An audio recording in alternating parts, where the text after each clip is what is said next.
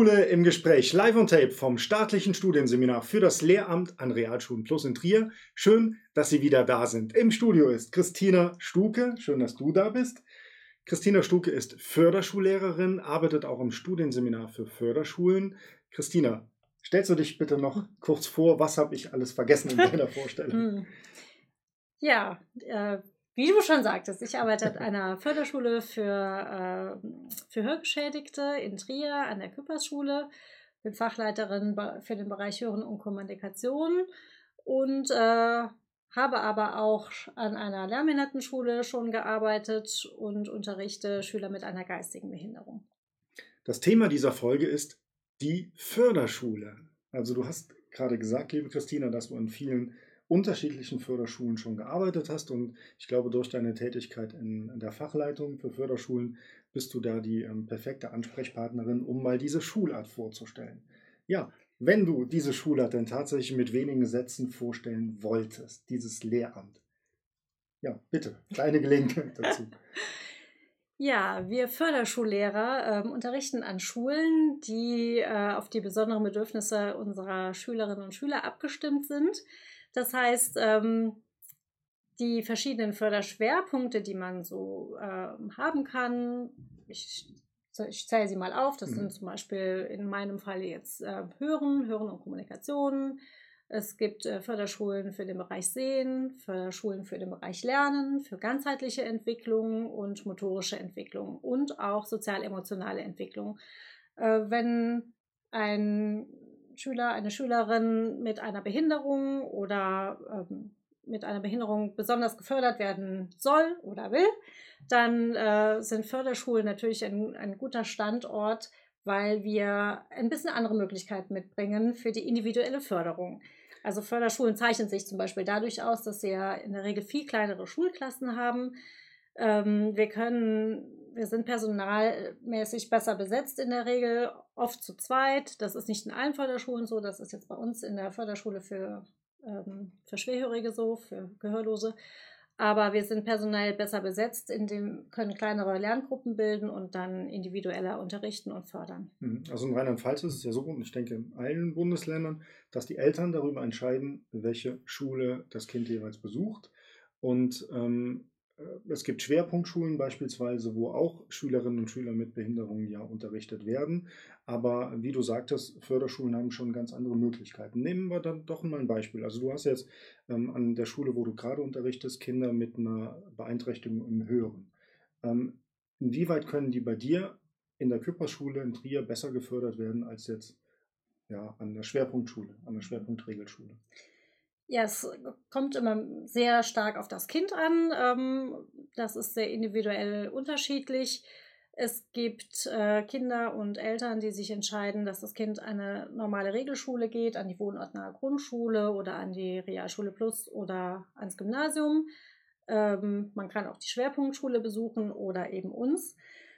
Ähm, manche Kinder versuchen einfach auch erstmal die Grundschulzeit in der äh, wohnortnahen Regelgrundschule zu verbringen und probieren einfach aus, wie sind die Bedingungen dort, klappt das gut, haben die äh, Kinder Lernerfolge äh, oder gestaltet es sich als äh, sehr schwierig und wird über einen Wechsel zum Beispiel nach der vierten Klasse nachgedacht zu uns. Ähm, die Eltern tun sich oft schwer mit dieser Entscheidung, was auch nachzuvollziehen ist. Die wohnortnahe Grundschule oder Regelschule hat natürlich den Vorteil, dass die Nachbarskinder dieselbe Schule besuchen, dass die Freunde dort sind, dass sie auch nachmittags dann Kontakte haben und spielen können. Ein Besuch der Förderschule ist immer auch mit ein bisschen Isolation verbunden, wenn man eben nicht dieselbe Schule wie die anderen besucht. Allerdings muss man ja auch sagen, ähm, sind, ist eine Fachlichkeit an der Schule vorhanden, die an der Regelschule natürlich nicht vorhanden ist. Wir gehen zwar mit Beratung und Unterstützung auch in die Regelschulen rein und versuchen, die Regelschullehrer da fit zu machen und zu informieren und zu beraten, worauf sie achten sollen und die Klasse zu sensibilisieren. Aber die ganzen Möglichkeiten, die wir an der Förderschule haben, sind ja so nicht gegeben. Wir haben jetzt zum Beispiel an unserer Schule natürlich raumakustisch ganz andere Bedingungen als in einer Regelschule, wo die Klassenräume viel größer sind, viel halliger sind Unsere Schule wurde, als sie neu gebaut wurde, natürlich raumakustisch so gebaut, dass sie für Hörgeschädigte, Hörgeschädigte geeignet ist. Wir haben in den meisten Klassen einen Teppichboden, wir haben Akustikdecken, sodass die akustischen Bedingungen gut sind. Wir haben Höranlagen in den Klassen und äh, wir haben zum Beispiel auch eine Sitzordnung, die perfekt ist für Hörgeschädigte, hm. damit sie sich gegenseitig sehen, damit sie den Lehrer gut sehen. Kleine Lerngruppen, zusätzlich pädagogische Fachkräfte, Zwischenräume, wo man auch Gruppen äh, aufteilen kann, mhm. sodass sie aber nicht äh, gestört werden durch die andere Gruppe, sondern in verschiedenen Räumen arbeiten können. Also das, diese Entscheidungen müssen die Eltern treffen und ich denke, da machen sich die Eltern auch wirklich ihre Gedanken, was auch total wichtig ist und wir wollen ja nicht beeinflussen, ja, das ist ganz klar, aber nehmen wir jetzt mal diese, diese Professionalisierung. Wenn ich jetzt mein Studium sehe, also wir könnten die gleichen Schüler unterrichten, ja, auch Schüler mit Behinderungen oder mit Förderbedarf. Ähm, in meinem Studium war natürlich Pädagogik, Didaktik ein Thema, vielleicht auch in Randbereichen Inklusion. Wie wurdest du vorbereitet auf deine Schülerinnen und Schüler? Was lernt man? Also wie funktioniert die Ausbildung denn als Förderschullehrerin?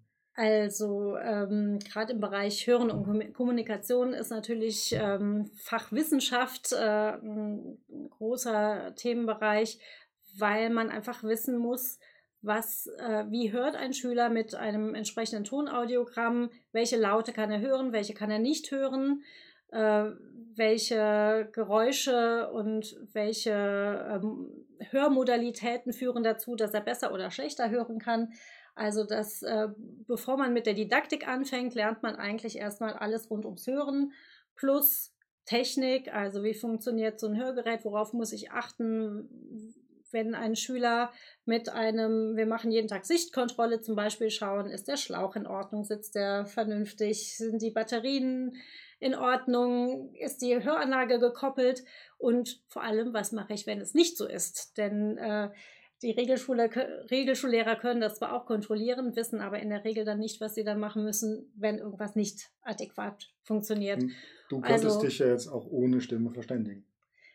Das lernt ihr ja auch in, in eurem Studium, oder? Jein, also mittlerweile haben, haben die Gebärden doch einen größeren Anteil auch äh, an der Ausbildung. Allerdings ist das immer noch zu wenig, aber natürlich sind die meisten so gebärdensprachkompetent, dass man sich, äh, dass man die Gebärden einfach auch zur Hilfe nehmen kann. Mhm.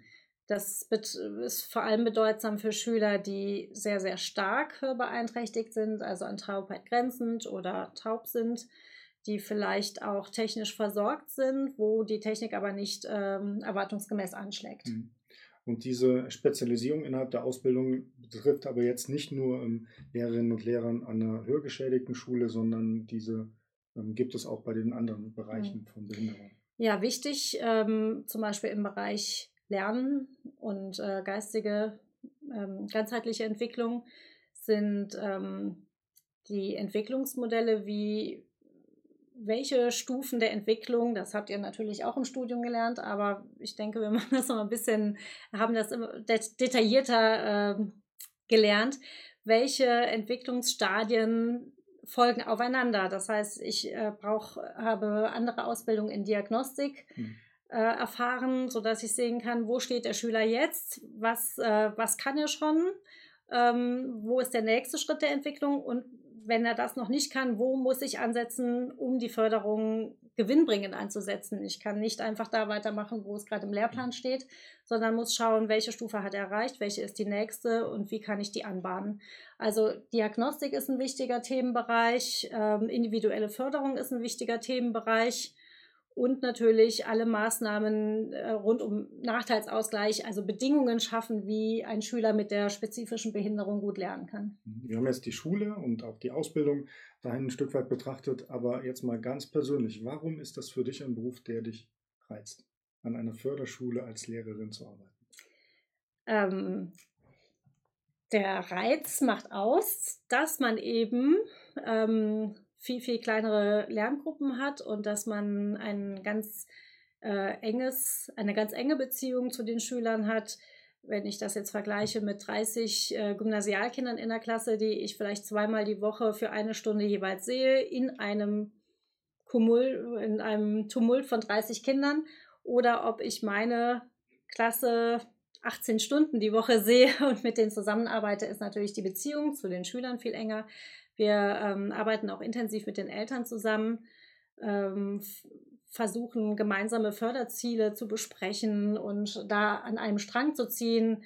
Also auch im Kollegium. Also ich denke, die individuelle Arbeit ist sehr viel intensiver als mit so vielen Schülern. Hat ja alles seine Vor- und Nachteile. Äh, bei uns ist, äh, oder an der Regelschule lebt man vielleicht eher für sein Fach Mathematik oder sowas. Und bei uns lebt man eher dafür, dass man ähm, Beziehungsgrundlagen legt und dann darauf aufbauend Diagnostik, Förderung, Unterricht macht. Vielen Dank, liebe Christina, für das Gespräch. Auch bei Ihnen bedanken wir uns, dass Sie wieder zugesehen haben. Nächsten Dienstag senden wir wieder eine Folge von diesem Kanal aus. Bis dahin können Sie uns natürlich Feedback hinterlassen. Vielleicht über das Portal, mit dem Sie uns gerade empfangen, aber Sie können auch Rezessionen hinterlassen oder einfach eine E-Mail schreiben an mail at seminar-trier.de. Bis zum nächsten Dienstag, machen Sie es gut und bleiben Sie uns gewogen.